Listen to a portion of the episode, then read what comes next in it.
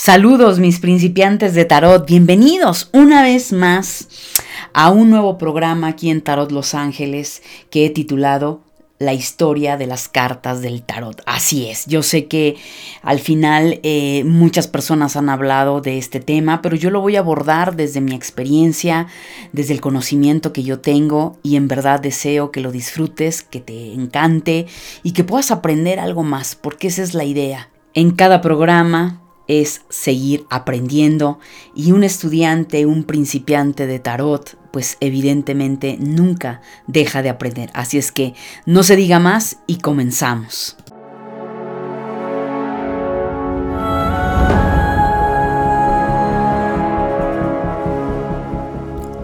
Conectando con la sabiduría del gran Espíritu Divino, bienvenidos a tu programa Tarot Runas para Psicología Abre tu mente a otras realidades.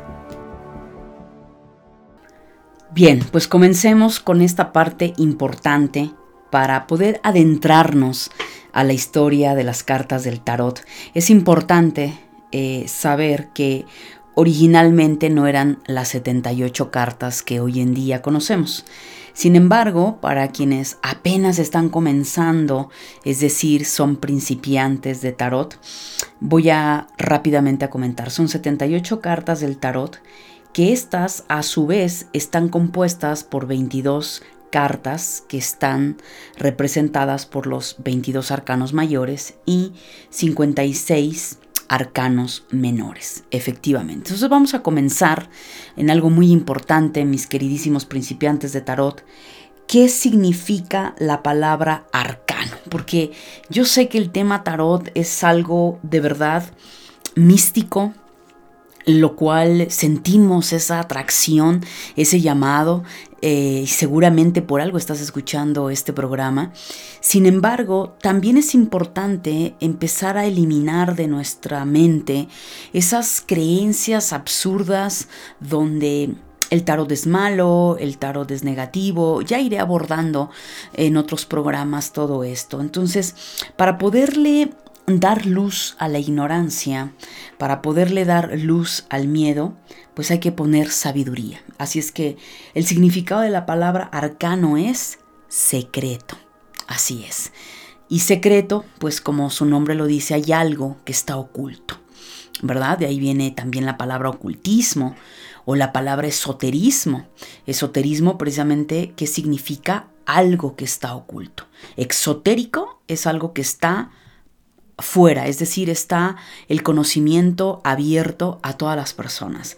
Pero ¿por qué la palabra arcano o arcana tiene que ver con secreto? Bueno, lo que pasa es que no son simples cartas, eh, en realidad son pictogramas y tienen muchísimo simbolismo. Entonces hay muchísima información respecto a esto, pero hoy vamos a centrarnos precisamente en la historia. Entonces, la realidad de las cosas, mi queridísimo principiante de tarot, es que nadie conoce el origen de las cartas de tarot. Te lo digo, son muchos años, tengo más de 20 años estudiando el tarot. Me considero una principiante de tarot porque la verdad es que nunca se deja de aprender esta mancia maravillosa, evolutiva.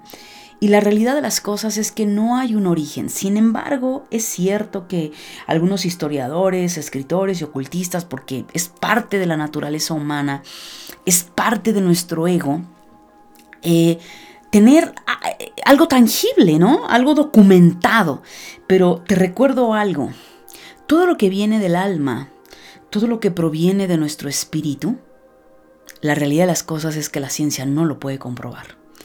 Entonces, desde mi muy particular punto de vista, está bien que esta parte de historiadores, escritores y ocultistas, bueno, practicantes evidentemente del tarot, bueno, pues le dieron, trataron de darle un origen.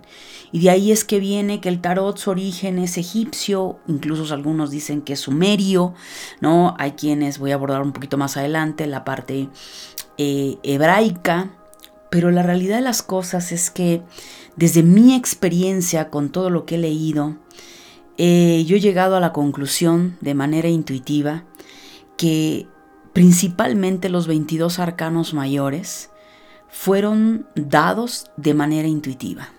¿Sí? Alguien recibió por canalización toda esa información y claro, una cosa es el juego de cartas de naipes que todos conocemos, pero aquí no estamos hablando de ese tipo de cartas. Estamos hablando del tarot. Entonces, ese es mi particular punto de vista. Nadie tiene la verdad cuando abordamos este tipo de temas. La verdad es que nadie tiene la verdad. La verdad la tenemos cada uno de nosotros de acuerdo a la conexión que hacemos con el mazo de tarot. Esa es la realidad. El mazo de tarot te llama, te atrae. Y te lo digo porque al enseñar por muchos años tarot, no todas las personas logran tener esa conexión con el tarot. Sí, aprenden, porque es parte de, hay muchísimos libros allá afuera, pero la realidad de las cosas es que el tarot se aprende con la práctica y con muchos otros elementos que te voy a ir compartiendo. Entonces, a partir de esto está bien, vamos a poner que tiene un origen egipcio, incluso sumerio. Pero también hay otra parte, otra corriente donde se sabe que en la antigüedad, en la India, eh, en el lejano oriente, ya existían unos mazos de cartas, ¿no? Místicas. Y que fueron introducidos por los templarios a Europa. Hay quienes también dicen que fueron las gitanas quienes de la India introducen a Europa, evidentemente, las cartas, ¿no? Insisto, eh, hay muchísima información respecto a esto, pero bueno, la realidad es que es importante tener un bosquejo. La realidad es que el trabajo con el tarot es mucho más que hablar de su historia, hablar desde la parte eh, racional, ego, que si bien es cierto es muy importante, pero para mí no lo es, no es lo suficiente.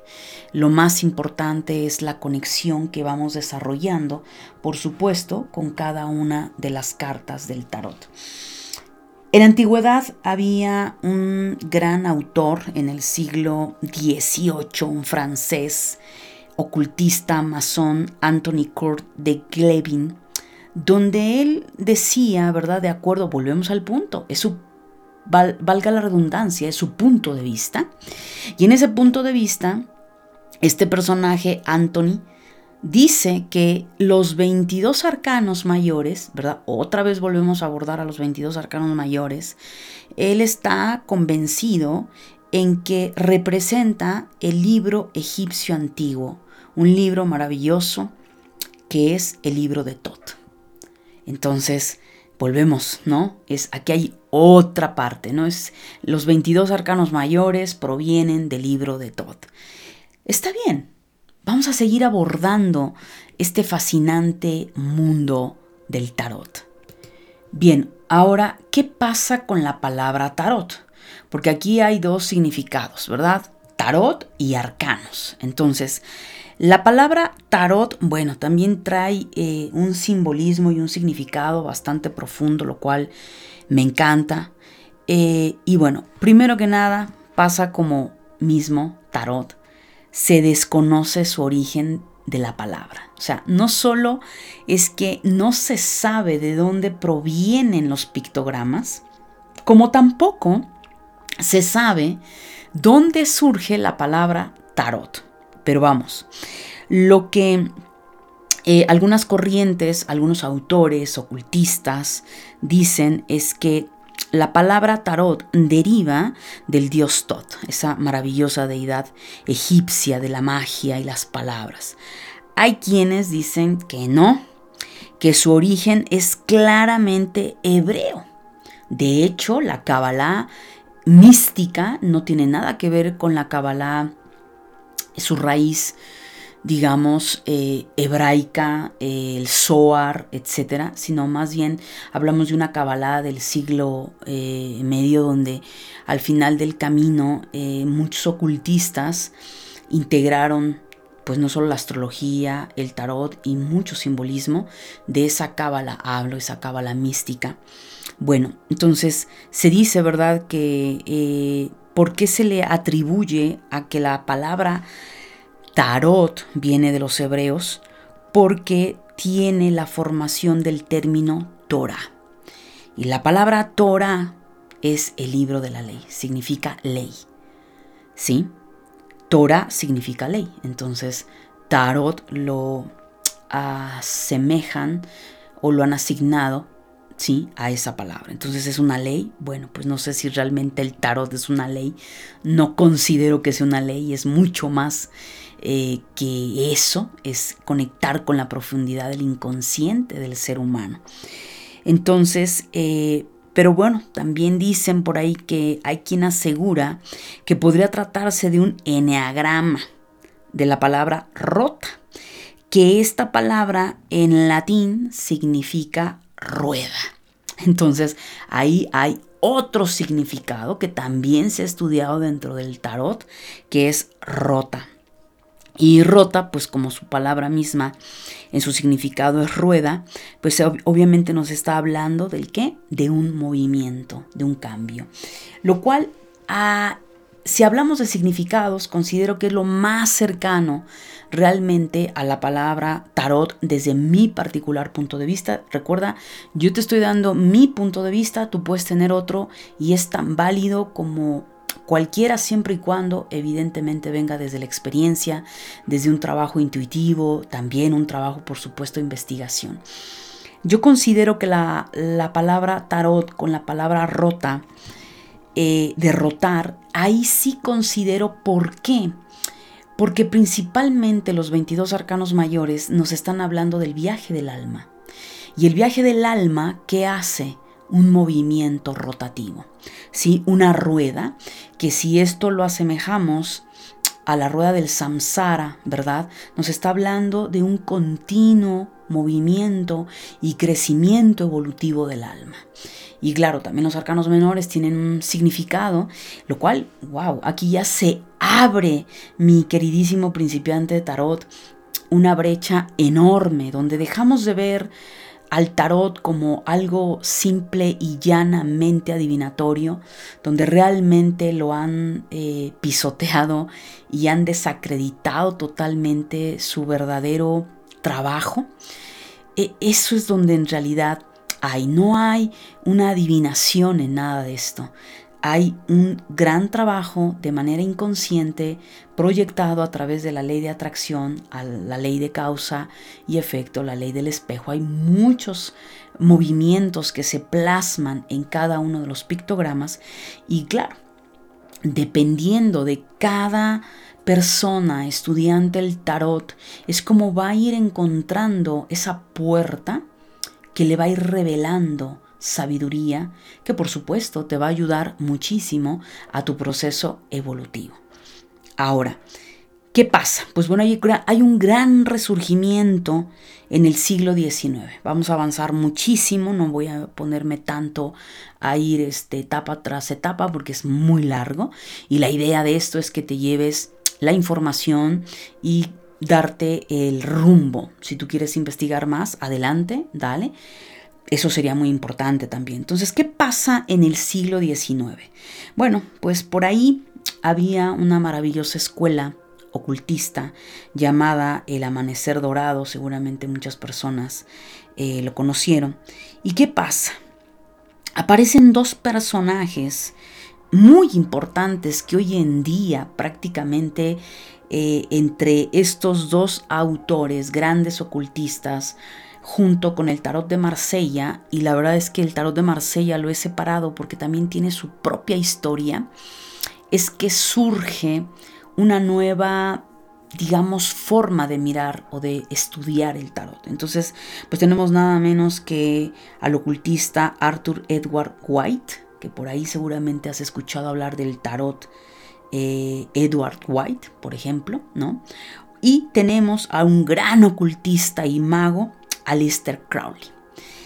Maravillosos. Hoy en día, bueno, eh, cualquiera de los dos es de verdad maravilloso estudiarlos, leerlos, porque ellos le dan un toque totalmente renovador, fresco, eh, para su época, por supuesto que ambos tenían un trabajo y un desarrollo espiritual enorme, como por ejemplo en su caso eh, Edward White, pues evidentemente el haber hecho todo este trabajo dentro de la aurora dorada, donde evidentemente se manifiesta este maravilloso tarot con pictogramas que prácticamente te están hablando. O sea, no es lo mismo, por supuesto, eh, a la psique ver eh, un tarot con imagen que de pronto ver el tarot de Marsella simplemente con espadas, bastos, oros, salvo los 22 arcanos. Entonces, bueno, hay una gran influencia de la cabala mística en aquella época, por supuesto, de la que te estoy hablando.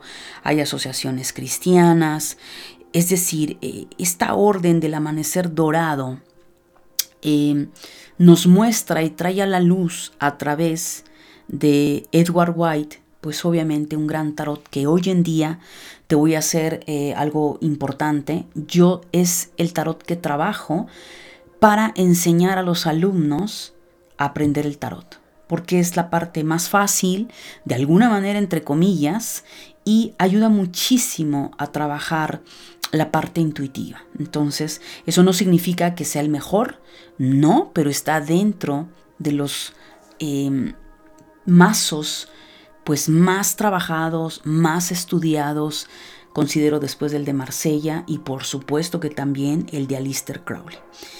Alistair Crowley, un ocultista británico, por supuesto que también él diseña su gran y famoso llamado Tarot de Tot. Hay mucho aquí que, que, abordar, muchachos, sobre todo para quienes les gusta el ocultismo, saben de ocultismo, saben perfectamente bien que ambos ocultistas venían de la misma corriente de la Orden del Amanecer Dorado. Sin embargo, cada uno decidió eh, tomar caminos distintos, ¿no? Lo cual me parece sensato y es parte de la tercera dimensión, ¿no? Yo no le llamaría, eh, uno fue el mago oscuro, el otro fue el mago blanco, uno se fue por un sendero sinistro, el otro no. La realidad es que tanto la luz como la oscuridad nos trae grandes, grandes enseñanzas y muchísima sabiduría. Pero eso depende de quién o de qué. Depende del estudiante, depende del practicante de tarot. Y eso tiene mucho que ver con tu trabajo en el desarrollo espiritual. Entonces, pero bueno, no me voy a profundizar, no voy a profundizar tanto en ello, ¿no? Independientemente, considero, wow, el, el tarot de Todd también un trabajo enorme profundo, pero en el cual considero que el mismo toque, porque cada uno de ellos tiene su toque, Alistair Crowley definitivamente, eh, todas aquellas personas que tienen un trabajo avanzado dentro del ocultismo, un trabajo místico, eh, va a conectar más, definitivamente. Entonces, ¿de qué depende? Depende del practicante, ¿no? Es como el tarot, yo te voy a decir algo, eh, principiante de tarot, yo lo considero como los cuarzos, los cristales, te atraen. Cuando tú entras a una tienda de cuarzos, te atrae. Vas viendo y de pronto te atrae. Es lo mismo que sucede con el tarot. Ya iremos viendo eh, muchas otras cosas. Eh, ya estarás viendo algunos videos en YouTube, en Tarot Los Ángeles, por supuesto. Y ahí eh, la idea con todo esto, y aquí quiero hacer un paréntesis, mis queridísimos principiantes de tarot, la finalidad de estos podcasts es darle luz a todos ustedes que están iniciando.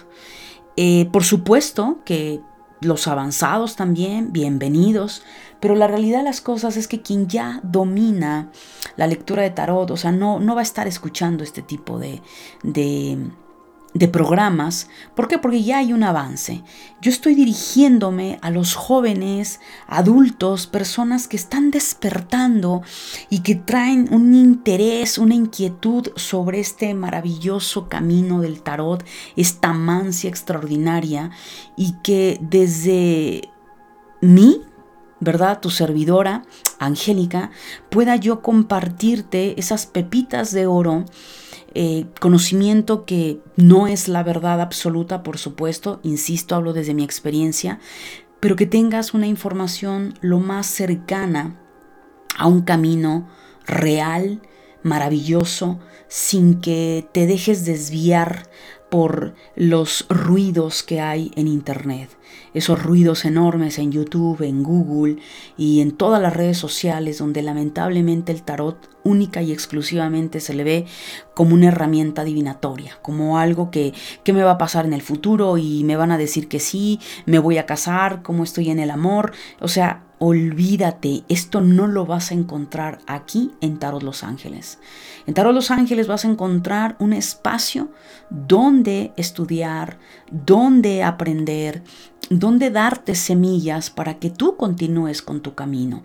Es, y eso es algo que al final considero que te vas a llevar mucho más respecto a esa parte que simplemente quedarte con lo básico, con lo que en realidad no es el tarot, esa no es su finalidad, eso me queda clarísimo. Así es que al final de todo esto, eh, este pequeño recorrido en muy rápido y en corto, preciso y al grano con el tarot, te haya ayudado, te haya abierto la mente y vamos a ir viendo otros programas, vamos a ir desmenuzando otros temas, mitos, sobre todo mitos en el tarot. Así es que muchísimas gracias por haber estado y haber sido parte de este programa. Recuerda, Tarot Los Ángeles en Instagram, en YouTube. Eh, será un placer estarte eh, leyendo. Bienvenidos a este espacio y nos estamos escuchando en el próximo programa.